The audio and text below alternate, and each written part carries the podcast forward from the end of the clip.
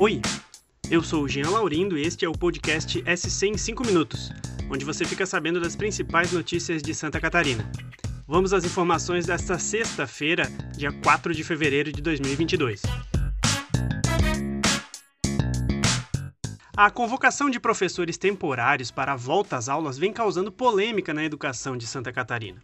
Isso porque o governo do estado anunciou que o professor aprovado no processo seletivo que tiver positivado para a Covid-19 não vai poder assumir a vaga. O candidato seguinte na lista de classificação é que seria chamado nesses casos. O Sindicato dos Professores contesta e quer ir à justiça contra esse critério do governo. Já a Secretaria de Educação se defende e diz que o candidato com Covid não será desclassificado, mas ele vai perder a vez. Ou seja, vai voltar para a fila e poderá ser chamado quando sair do período de quarentena. Quer outra polêmica envolvendo Covid-19 em Santa Catarina?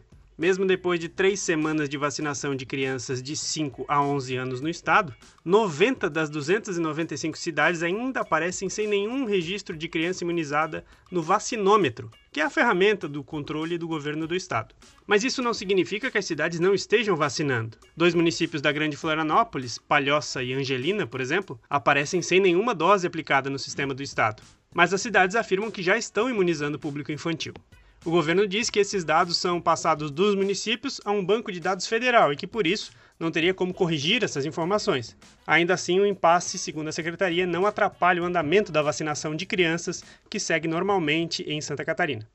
Essa é para quem costuma pegar a estrada na capital do estado. Depois de sete anos, Florianópolis vai voltar a ter radares fixos nas vias municipais.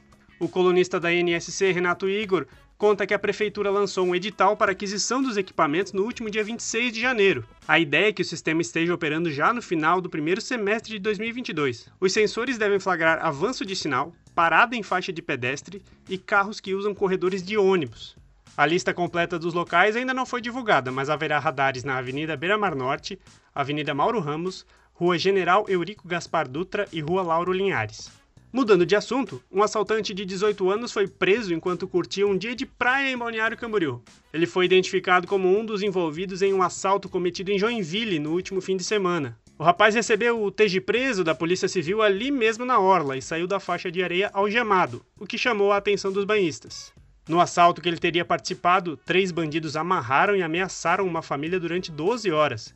Fizeram transações online e fugiram levando dois carros e 3 mil reais e a história do naufrágio de uma embarcação em Laguna no dia 14 de janeiro teve um desfecho triste nesta sexta-feira. A Polícia Científica de Santa Catarina confirmou que o corpo encontrado em Passo de Torres, no sul do estado, é mesmo de Michel Ricardo de Moraes Barbosa, de 25 anos. O jovem estava desaparecido desde o dia em que a embarcação naufragou. Ele era a única vítima que seguia desaparecida. Além dele, morreram no acidente o pai de Michel e vereador em Caçador, Ricardo de Moraes Barbosa, e David Fernandes, amigo da família. E para fechar a conta desta semana, tem notícia boa no jornalismo catarinense. A NSC apareceu novamente como a única empresa de comunicação de Santa Catarina no ranking mais premiados grupos de comunicação do ano. A lista é divulgada anualmente pelo Portal dos Jornalistas e pela newsletter Jornalistas e CIA, principal referência entre os meios de notícias sobre o meio jornalístico do Brasil. A NSC ocupa a vigésima posição à frente de SBT, Jovem Pan e Grupo Sinos, por exemplo. Marcas tradicionais da NSC também foram destaque. O Diário Catarinense ocupa a posição número 53 e o Jornal de Santa Catarina, que já foi vencedor de cinco prêmios ESSO e completou 50 anos em 2021, também está entre os 80 mais premiados. Orgulho da nossa equipe, né? Esse foi o SC em 5 minutos, o podcast do NSC Total, publicado de segunda a sexta. A produção é minha, Jean Laurindo, a edição de som é de João Scheller e a coordenação é de Carolina Marasco. Essas e outras notícias você pode conferir em nsctotal.com.br.